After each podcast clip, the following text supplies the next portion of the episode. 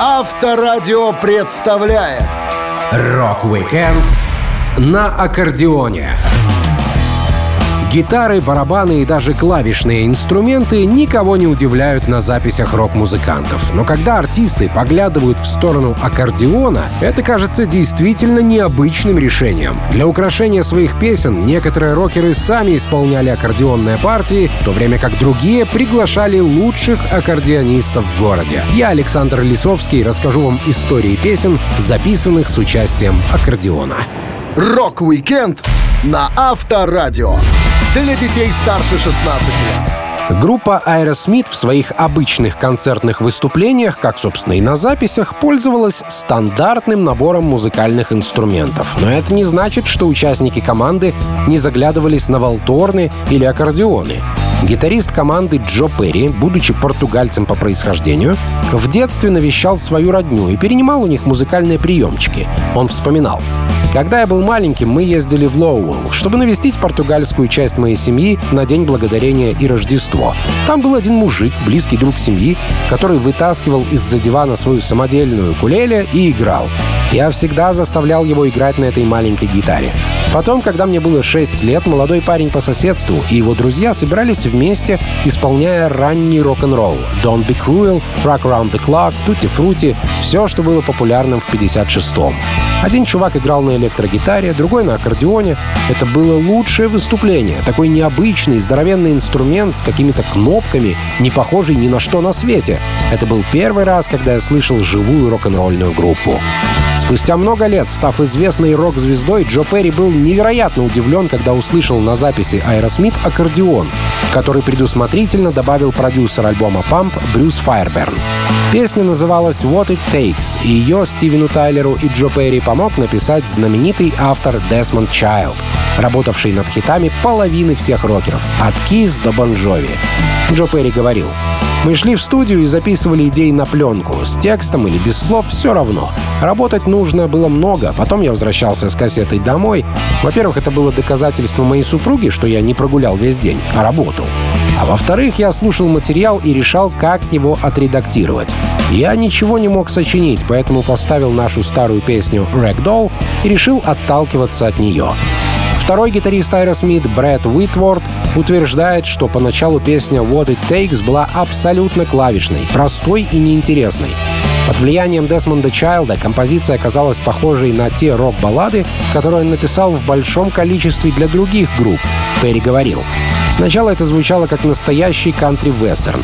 Мы не хотели писать песню, подобную «Angel», в которой Десмонд снова излил бы сердце и душу. Ему нравятся большие драматические баллады, но мы хотели сделать что-то другое.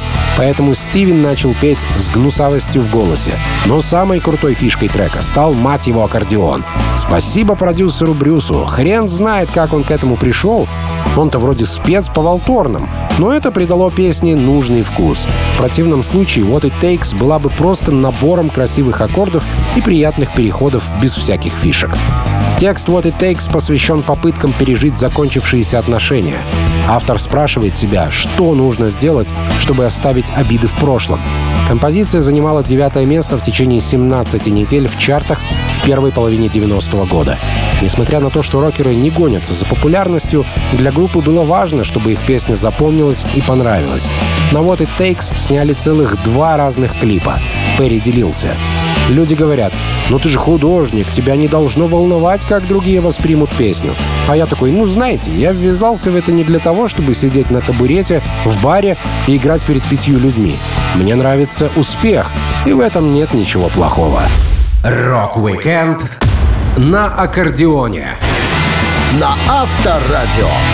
О том, что Боб Дилан — гитарист, предавший акустическую гитару ради электричества, знают не только поклонники музыканта, но и не разбирающиеся в авторской песне люди. Однако помимо струн, Боб душераздирающе надрывает меха, что помогает разнообразить его звучание использованием аккордеона без приглашения сессионных музыкантов. Еще в 90-х Дилан, или как его зовут по паспорту Роберт Циммерман, все уши прожужжал звукоинженером со своими аккордеонными вставками. Его продюсер Дон Вам, работавший над записью Under the Red Sky 90 -го года, жаловался. Мы позвали известных ребят — Элтона Джона, Стиви Рейвона и Джорджа Харрисона. Все записали относительно быстро, и в тот момент, когда сессии в студии, казалось, уже завершились, Роберт говорит, что в каждую песню нужно добавить аккордеон. Чтобы вы понимали, на пластинке 10 треков. Японский городовой, с ним сложно было поспорить, так как он тоже числился в продюсерах. И пришлось идти на уступки и дорисовывать его аккордеонные партии во все указанные места. Спустя около двух десятков лет у Боба Дилана появилось больше знакомых, поэтому для аккордеона в песне «Beyond Here Lies Nothing» он сам не напрягался, а позвал давнего приятеля, основателя группы Los Lobos Дэвида Идальга. По музыкальной теме они пересекались на концертах, и Дилан знал, что Идальга — большой мастер игры на скрипке, шестиструнном банджо, виолончели, барабанах, гитаре, некоторых локальных мексиканских инструментах, ну и аккордеоне. Дэвид рассказывал о их работе с Диланом. Это был замечательный опыт. Я уже несколько раз помогал ему в студии и никогда не понимал, чего от него ожидать. Всегда подход к записи абсолютно разный. Своим музыкальным присутствием на пластинке я придал песням мексиканский звук. Роберт попросил записать аккордеон, а когда я закончил, он увидел, что я таскаю с собой еще и такой инструмент, как трес. Боб удивленно спрашивает, что это? Я ему, это типа гитары, но немного другое. И он мне «Отлично, доставай, сейчас запишем еще парочку партий на этой штуковине». Ему было интересно, как звучит все новое, и он хотел познакомить с этими звуками своих поклонников.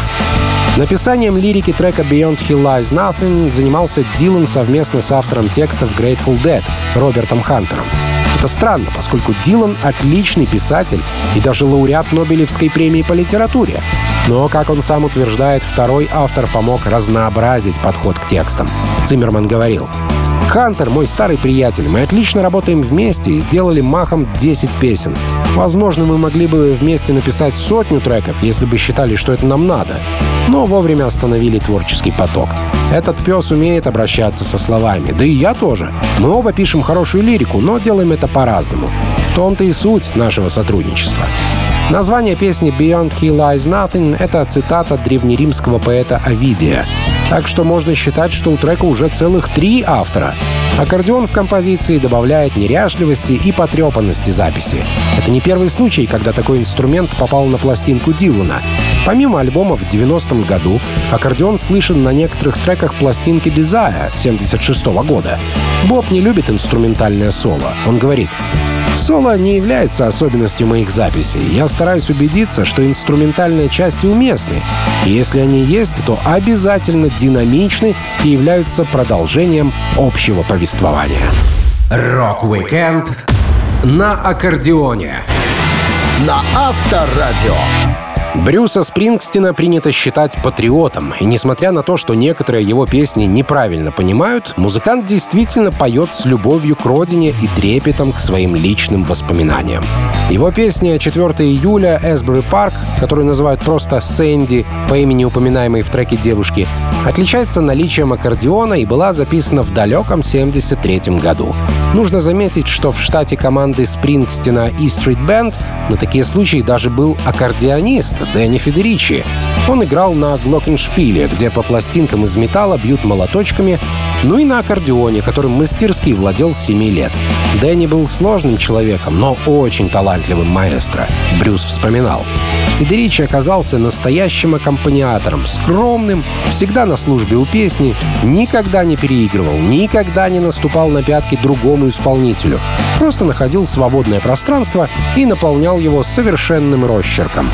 Если мне нужно было расслабить какой-либо записанный нами фрагмент, я отправлял Дэнни в студию и просто позволял ему играть. Он никогда не промахивался. Мы зарабатывали 35 долларов в неделю. А потом ребята говорили, каковы были их расходы. И получали свои деньги каждому по мере надобности. У кого-то алименты, смягчающие обстоятельства, некоторым нужно больше, чем другим. Все играли по правилам, по большей части. Дэнни Федеричи много тратил на непотребство. Обычно все вокруг Дэнни было в полном дерьме. Он был лучшим, кого я знал.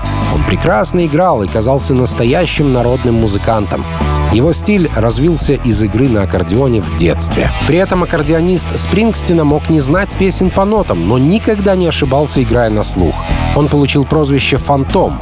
Говорят, это произошло из-за того, что парень магическим образом ускользнул вместе со своим аккордеоном прямо из рук полиции. Брюс говорил, как-то на концерт в парке к нам нагрянула полиция. Кто-то сказал, что у посетителей наркотики, и они принялись лупить и арестовывать всех подряд. Дэнни будто бы случайно уронил на одного из копов усилители, а другой схватил его за рукав. Парня практически арестовали, но с другой стороны к полицейскому подбежал наш фанат и начал прямо в лицо называть его грязной свиньей. Тот переметнулся на дразнящего парня, и Дэнни скрылся как призрак. Ему очень повезло. Дэнни Фантом Федеричи всегда находил неприятности. Но его крутая игра многое компенсировала. Создавая песню «Сэнди», Брюс сам хотел попробовать новый инструмент.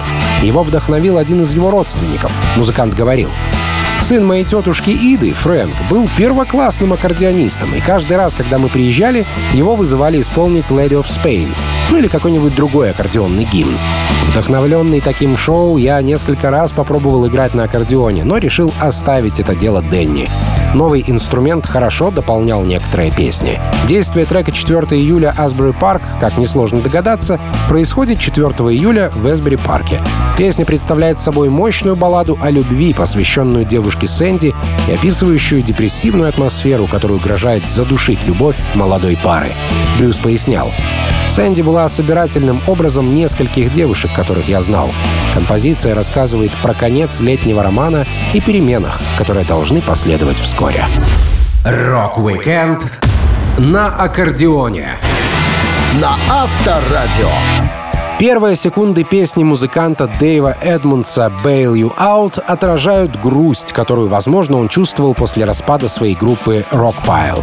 Но спустя пару тактов в трек вступает аккордеон. Как заядлый паб-рокер Эдмундс знал, что вечеринка не считается удавшейся, если на ней не порваны меха. Музыкант выпустил песню на альбоме DE 70s 82 года, и даже спустя десятки лет его фишка с использованием аккордеона сохранилась. Дэйв говорил, «В детстве я любил играть каверы на Чета Аткинса, потому что мне это было интересно, особенно в 16-17 лет.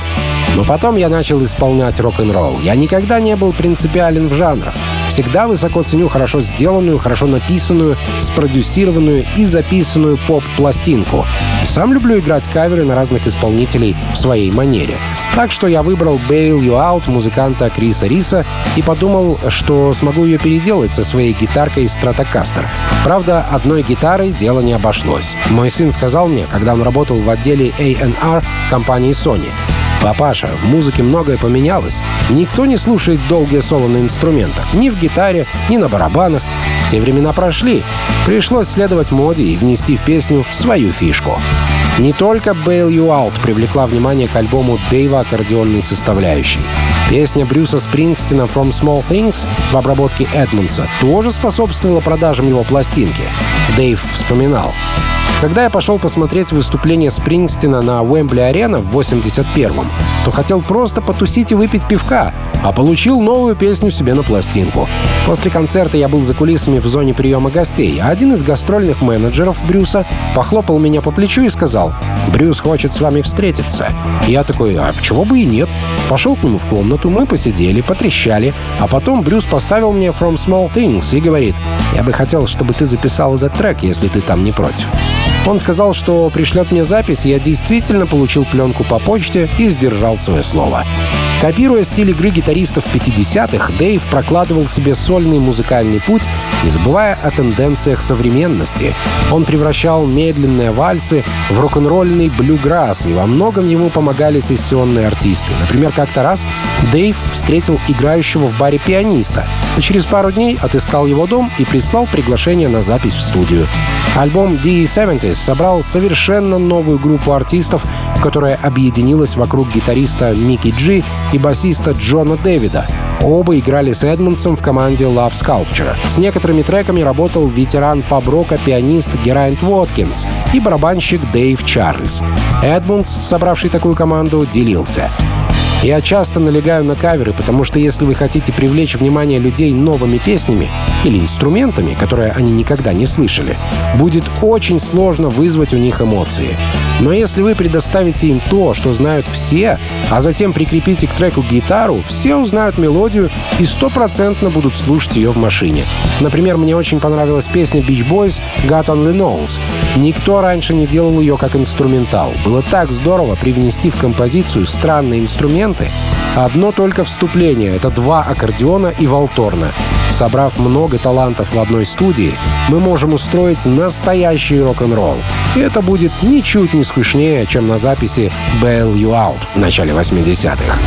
Рок-викенд на аккордеоне. На Авторадио.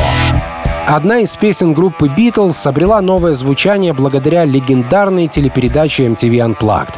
Музыканты играли свои хиты в акустической версии, и Пол Маккартни стал первым, кто был действительно полностью отключен от усиливающей аппаратуры, как велела концепция передачи. Так что для наполнения композиции пришлось взять в сценическую команду аккордеониста. Шоу MTV Unplugged только набирало обороты, когда телевизионщики решили позвать Пола Маккартни. Продюсер шоу Джоэл Галлен рассказывал. Мы помогали музыкантам раскрутиться, но не наоборот. А позже нам позвонили из Capital Records и уведомили, что Пол Маккартни хочет сыграть в передаче. Я ответил, шикарно, давайте устроим часовой выпуск Unplugged. До этого момента мы делали только получасовые серии. В январе 91 года, прилетев примерно за 4 дня до записи, мы поехали на ферму Маккартни к северу от Лондона. У него был сарай, который он превратил в место для репетиций. Он и его группа записали 22 песни, и где-то 19 из них были песнями Beatles, в том числе и «We Can Work It Out», Пол читал слова по бумажкам. Он объяснял, что не исполнял многие из этих песен с тех пор, как записал их, потому что Битлз рано прекратили гастроли. И как раз на песне «We Can Walk It Out» Пол забыл текст и запнулся, но потом вспомнил и продолжил петь, как ни в чем не бывало. Песню «We Can Walk It Out» написали Пол и Джон вместе. Мало того, Джордж Харрисон тоже предложил неплохую идею. Как образованный в музыкальном плане человек, он поменял среднюю часть мелодии на немецкий вальс. Та часть, которая в случае акустической версии Маккартни исполняется аккордеонистом, в оригинале была сыграна на специальном органе, которым виртуозно владел Джон Леннон. Если бы на момент создания MTV Unplugged Леннон все еще был бы жив, за аккордеон запросто можно было посадить и его самого. Он с юности владел этим инструментом. Музыкант говорил, я постоянно учился на чем-то играть. Как-то в детстве я сам отправился в Эдинбург в гости к тете и всю дорогу играл в автобусе на губной гармошке. Водителю понравилось, и он пообещал на следующий день встретиться со мной в Эдинбурге и подарить мне новую, классную гармошку. А еще у меня был маленький аккордеон, на котором я играл одной правой рукой. Я исполнял на нем те же мелодии, что и на губной гармошке. Шведскую рапсодию, мулин руж, зеленые рукава. И если губная гармоника была самым дешевым и доступным инструментом, то про аккордеон такого не скажешь. Это оказался солидный аппарат. К сожалению, на MTV в акустической программе Джону не было суждено появиться, хотя он точно смог бы устроить шоу, играя на всем, что попадется под руку. Когда Маккартни записывал «We Can Walk It Out», он произнес «Вот как мы начинали, знаете ли». И стартанул свое шоу, которое вышло под названием «Unplugged — The Official Bootleg» 13 мая 1991 года. Сама же программа Unplugged с Маккартни была показана 3 апреля. Один из работников MTV рассказывал, чего Пол больше всего боялся, выступая с акустическим составом и аккордеонистом. Он вспоминал. Во время записи Аэросмит между Стивеном Тайлером и Джо Перри была девушка, чьи трусики засветились на камеру. С одной стороны, это было дерзко, но с другой стороны, некультурно. Пол оказался очень воспитанным парнем, и ему не понравились эти кадры. Перед тем, как мы начали съемки, он сказал, «Ребятки, постарайтесь снять так, чтобы зрители не узнали, кто в каких трусах пришел на это мероприятие». Рок-викенд на аккордеоне. На Авторадио. Известный музыкант Пол Саймон в поисках хорошего оригинального звука готов поехать хоть на край света, даже если путь будет сложным. Так, для создания своего альбома «Graceland» Пол отправился в Африку в поисках вдохновения и нашел отличного баяниста-аккордеониста, с которым вернулся в Штаты. В середине 80-х дела у Саймона шли неважно. Он поссорился с коллегом Мартом Гарфанкелом, и новая музыка все никак не приходила в голову, пока одна артистка, которой Пол помогал с треками, не показала ему кассету с африканскими песнями. Парень подключил всех знакомых, чтобы определить, что же за команда звучала на пленке. Оказалось, это африканская банда. Саймон тут же начал собирать чемоданы. Американцам в то время не рекомендовали ездить в Африку. Тамошние страны были под бойкотом, и на Пола часто обрушивались с критикой. Он говорил, я знал, что меня будут поливать грязью, если я поеду, но мне было по барабану. Я не работал на правительство, плевал на политиков, никого не трогал, я просто следовал своим музыкальным инстинктам, желая работать с людьми, чьей музыкой я очень восхищался. Так Пол прилетел в ЮАР в поисках нового звучания. Он познакомился с фронтменом понравившейся ему группы Фарера Матлахелоя, который виртуозно владел баяном и аккордеоном. Говорят, этот инструмент в 89 году даже стал чем-то вроде музыкального символа Сан-Франциско. Не теряя драгоценное время, Пол и Фарера приступили к работе. Саймон говорил, «Мы придумывали и перерабатывали много песен. Матлахелоя был из местечка под названием Лесота, которое находится примерно в 350 милях от Йоханнесбурга. И он не говорил по-английски. Хоть и со сложностями, но мы все же могли кое-как общаться. Африканская группа привыкла к быстрой записи, но я хотел сделать безупречное звучание. Мы писали дубль за дублем, очень много раз подряд. В итоге получился отличный звук, но его нужно было отредактировать. Конечно, в той поездке Пол Саймон записал много материала и с другими местными группами. Он щедро платил всем, кто ему помогал. Некоторых участников африканских команд Пол даже взял с собой в Америку, а затем и в тур в поддержку альбома «Грейсленд». Саймон вспоминал. «Те парни и девчонки хорошо играли, но нигде не бывали. Я привез их в Нью-Йорк для записи в нашей студии и выступления на телевидении. Некоторые группы были родом из маленьких отдаленных городков. Им, без знания языка, было сложно. Благодаря тем артистам я стал еще лучше разбираться в музыке. Они многому меня научили. Трек «The Boy in the Bubble», который Пол записал с африканским аккордеонистом, был создан довольно быстро. Пол говорит, что особого смысла в слова не вкладывал. Главное, чтобы они хорошо звучали. Он пояснял. Слова иногда приходили вместе с мелодией, иногда не приходили вовсе. У меня есть блокнотик образов и фраз, которые я записываю на будущее. Если рождалась строчка, подходящая в такт и вписывающаяся в музыку, я соединял ее с любым сюжетом. Так и формируется песня. Я не думаю о том, что должна сказать композиция. Она генерируется по ходу написания. Интернет полон фантастических предположений, что речь в песне идет о достижениях в области технологий, или о тяжелом комбинированном иммунодефиците, или о конкретном медицинском случае 84 года, когда ребенку пересадили сердце бабуина. Сам же Пол предлагает не заморачиваться, а расслабиться под игру его африканского аккордеониста Форере. Рок-викенд на аккордеоне на Авторадио. Группа The Rolling Stones — одна из самых долгоиграющих действующих музыкальных команд. И понятно, что в их творчестве можно встретить абсолютно разные песни. То, насколько успешными станут рокеры со своей очередной пластинкой, раньше зависело не столько от продуктивности музыкантов, сколько от настроений публики. И если трек 65 -го года Satisfaction оказался настоящим хитом, то последующее творчество не нашло особого отклика у народа. В 66-67 годах роллинги имели проблемы с полицией и запрещенными веществами, что сильно вредило работе и творчеству. Кит Ричардс в это время даже чуть было не оказался застрелен своим же менеджером. Он вспоминал, к концу 66-го мы все были измотаны до предела. Четыре года в беспрерывных разъездах. Что-то должно было поломаться. Одна осечка случилась в Чикаго, когда мы писались э, на Chess Records.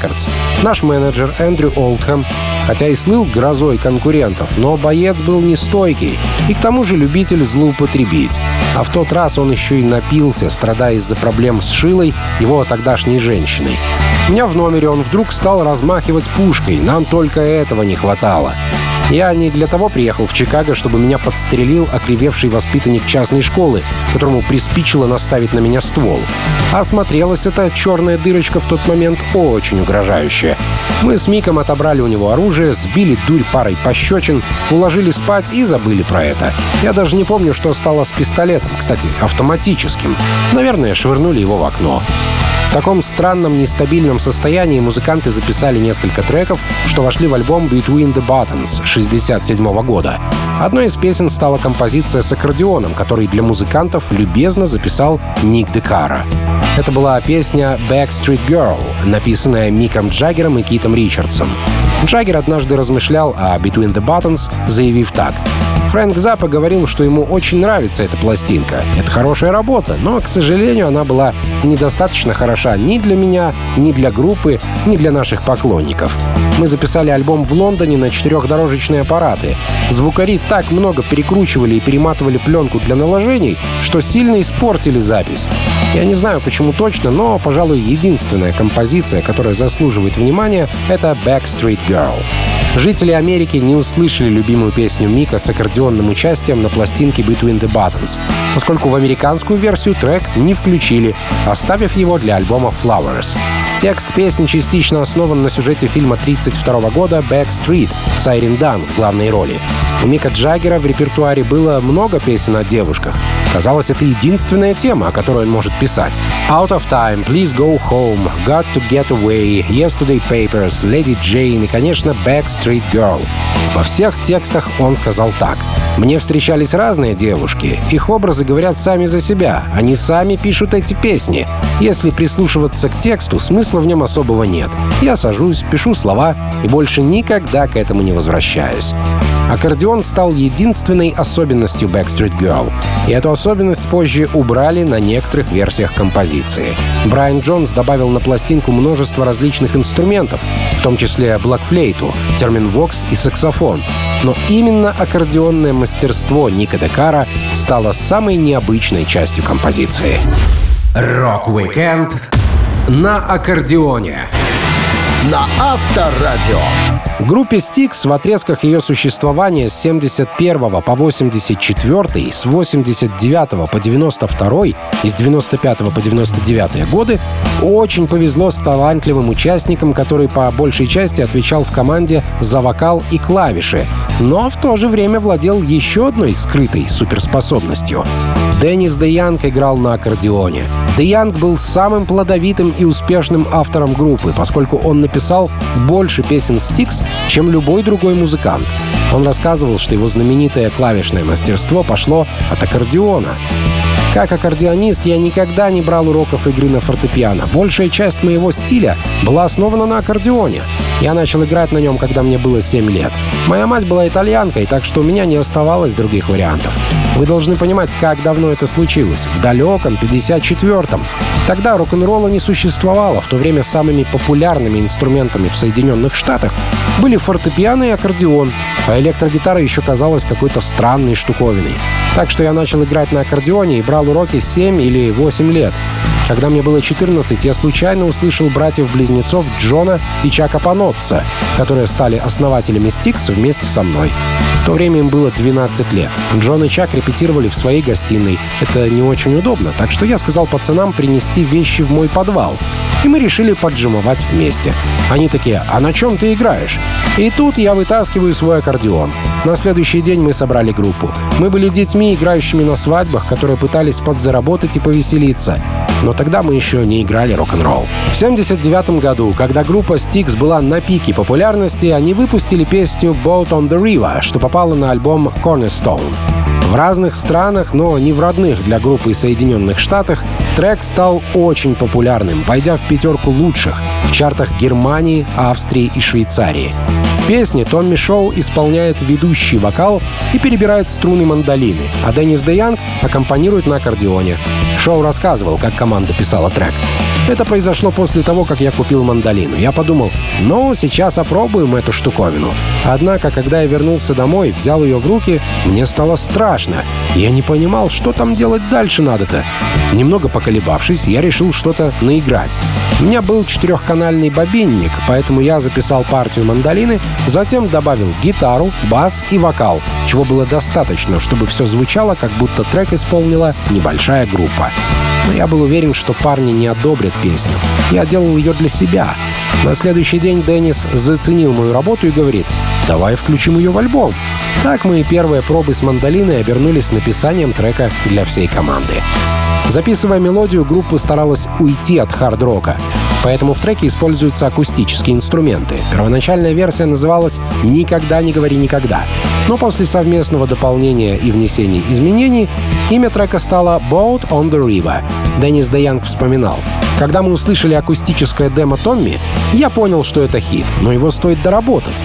Пара человек в группе была против, но я решил, ну и хрен с ними. Томми пел основную партию, я хотел, чтобы композиция была очень органичной, и тогда-то выскочил аккордеон. Знаете, изначально я аккордеонист. Я пришел в музыку с аккордеоном. Это тот инструмент, который я выучил первым. Мы использовали аккордеоны в нескольких других записях, но тут партия вписалась как нельзя лучше. Рок-викенд на аккордеоне. На Авторадио. Одна из самых необычных в своем творчестве, группа Talking Heads написала довольно странные песни и снимала довольно странные клипы. Конечно, не без влияния фронтмена Дэвида Бирна. Так, в 1985 году команда выпустила веселую песню о плохом будущем «Road to Nowhere». Дэвид рассказывал. «Я хотел написать песню, которая представила бы безропотный, даже радостный взгляд на что-то плохое. Наши смерти и апокалипсис — это нечто неизбежное, это лишь вопрос времени. И оно не стоит того, чтобы расстраиваться, понимаете? таким штукам, которые невозможно изменить, нужно относиться проще. Я думаю, что в песне мне это удалось. Конструкция композиции показалась слишком простой для Бирна, поэтому, придумав трек, он начал усложнять мелодию и украшать различными вставками. Так появился хор и аккордеон. Дэвид пояснял. Самая первая часть трека — это евангельский хор. Я решил его добавить, поскольку в песне явно чего-то не хватало. Казалось, трек написал первоклассник. Понимаете, это было всего два аккорда, никаких фишек, а такое не в нашем стиле. Поэтому, чтобы мне не было стыдно за свою работу, я написал вступительную часть, в которой появилась еще пара аккордов. А это уже намного лучше и подтверждает наш профессионализм. Что касается сочинения других частей композиции, тут показания музыкантов расходятся. Дэвид Бирн утверждает, что как только появился припев, остальная часть песни сложилась воедино. Все началось с четырех строчек того, что стало припевом. «Мы на пути в никуда» — это поездка в никуда. Ну и далее по тексту. Но барабанщик Крис Франц рассказывает другую историю. Он говорит, «Все началось не со строк, а с барабанов, с моего ритма. Это был бодрый, хороший марш, который я записал, когда сидел один в студии. Конечно, Дэвид — единственный автор указанный «Road to Nowhere», но по сути он и придумал песню, но знаете ли, и мы, остальные участники группы, тоже не лыком шиты. Когда хоры все инструменты были записаны и сведены, Talking Heads пришли к выводу, что евангелисты недостаточно усложнили их творение своими песнопениями. Нужен был новый трюк, не характерный для группы. И таким трюком стал аккордеон. Они позвали Джима Макдоналла из группы Garou, который виртуозно владел этим инструментом. Далее Talking Heads выцепили музыканта с тамбурином, саксофоном и даже Эндрю Кадера, который подыгрывал на стиральной доске, хотя на самом деле его любимым инструментом были ложки. Помимо прочего, над песней поколдовал перкуссионист Стив Скейлс. Он гастролировал с Talking Heads в 1983 году. Линолеум в студии потоптали и бэк-вокалистки. Девушек собрала певица Лани Гроувс.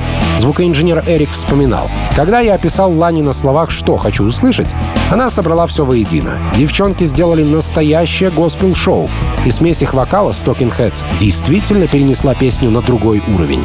Я был просто поражен. Конечно, со сведением намаялись конкретно. Не забывайте, в те дни нужно было записать весь альбом на 12-дюймовую пластинку. Громкость, продолжительность и другие параметры были ограничены, но в итоге все получилось отлично. Заняв шестое место, Road to Nowhere стал самым популярным синглом Talking Heads в Великобритании. Так что хор и аккордеонист не зря старались, поскольку их услышали миллионы пар ушей по всему миру. Rock-weekend на аккордеоне. На Авторадио. Аккордеон в разных местах планеты воспринимают совершенно по-разному. Измученные пасмурной погодой британские умы называют словами «squeezy box» не только инструмент, но и некоторые анатомические особенности особей определенного пола. Поэтому пошлые и веселые парни из команды The Who не могли обойти этот каламбур, сочинив многозначительную песню, которая с одной стороны про аккордеон, который двигают туда-сюда, а с другой стороны, нам лучше бы этого и не знать. Песня Squeezy Box изначально придумывалась для специального телевизионного выпуска, запланированного на 1974 год.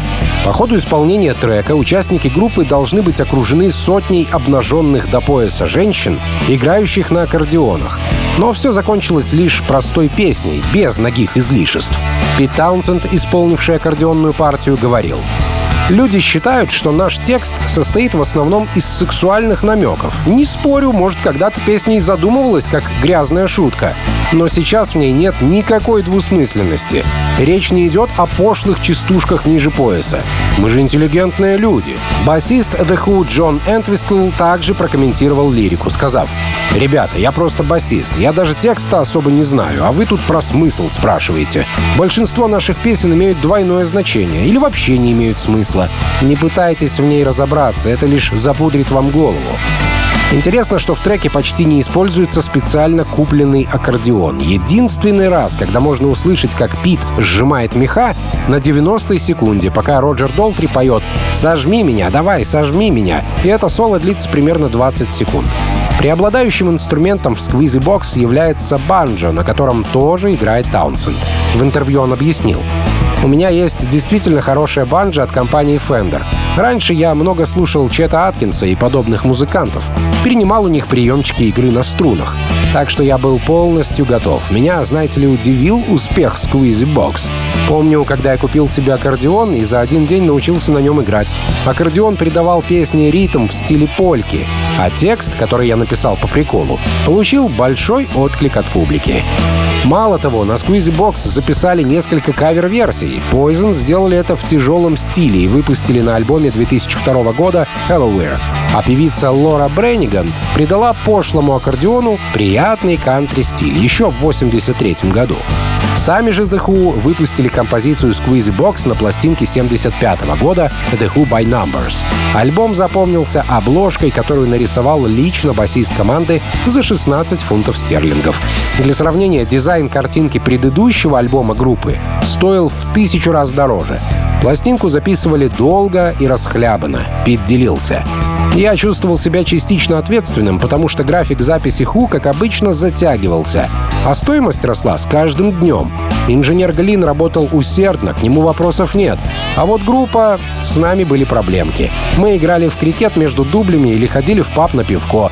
Вряд ли с такими темпами мы могли справиться в сроки. Песня Squeezy Box является любимой у вокалиста Роджера Долтри.